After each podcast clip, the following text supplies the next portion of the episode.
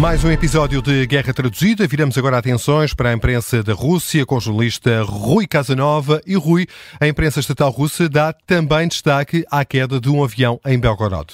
Um avião militar IL-76 caiu na região de Belgorod pelas 11 da manhã, hora local. De acordo com o Ministério da Defesa da Rússia, 74 pessoas seguiam a bordo, incluindo 65 prisioneiros de guerra ucranianos. A agência estatal TASS faz um resumo do que se sabe até agora, isto, claro, com base em dados das autoridades russas. De acordo com o Kremlin, não há sobreviventes. As causas para este incidente eh, ainda não foram confirmadas. Não se sabe ao certo o que é que aconteceu. Rússia e Ucrânia acusam se mutuamente.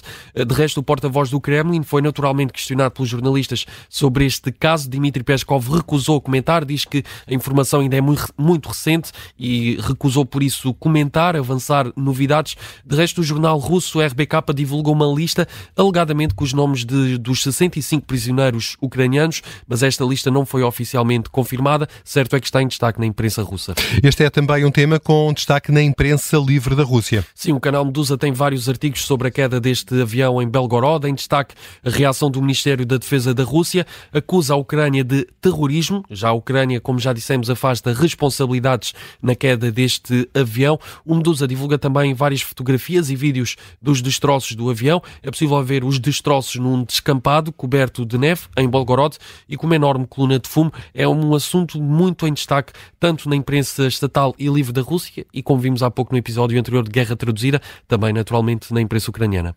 Rui, vamos ao terreno. A Rússia afirma que melhorou as posições em Donetsk.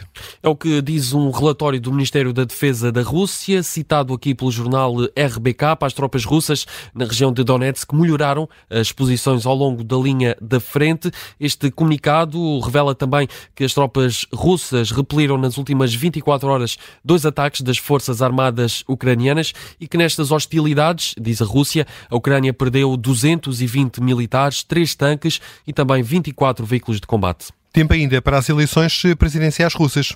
Isto porque a Comissão Eleitoral Central da Rússia convidou observadores de 95 países para monitorizar as eleições presidenciais. Estão marcadas para março. O anúncio é feito pela presidente deste organismo, um anúncio aqui citado pela agência russa TASS. A Rússia vai realizar as eleições presidenciais no dia 17 de março. É assim uma notícia também em destaque na imprensa estatal russa. E é assim que fechamos este episódio no dia 700 da invasão aproximamos dos dois anos de guerra. Estamos de regresso amanhã.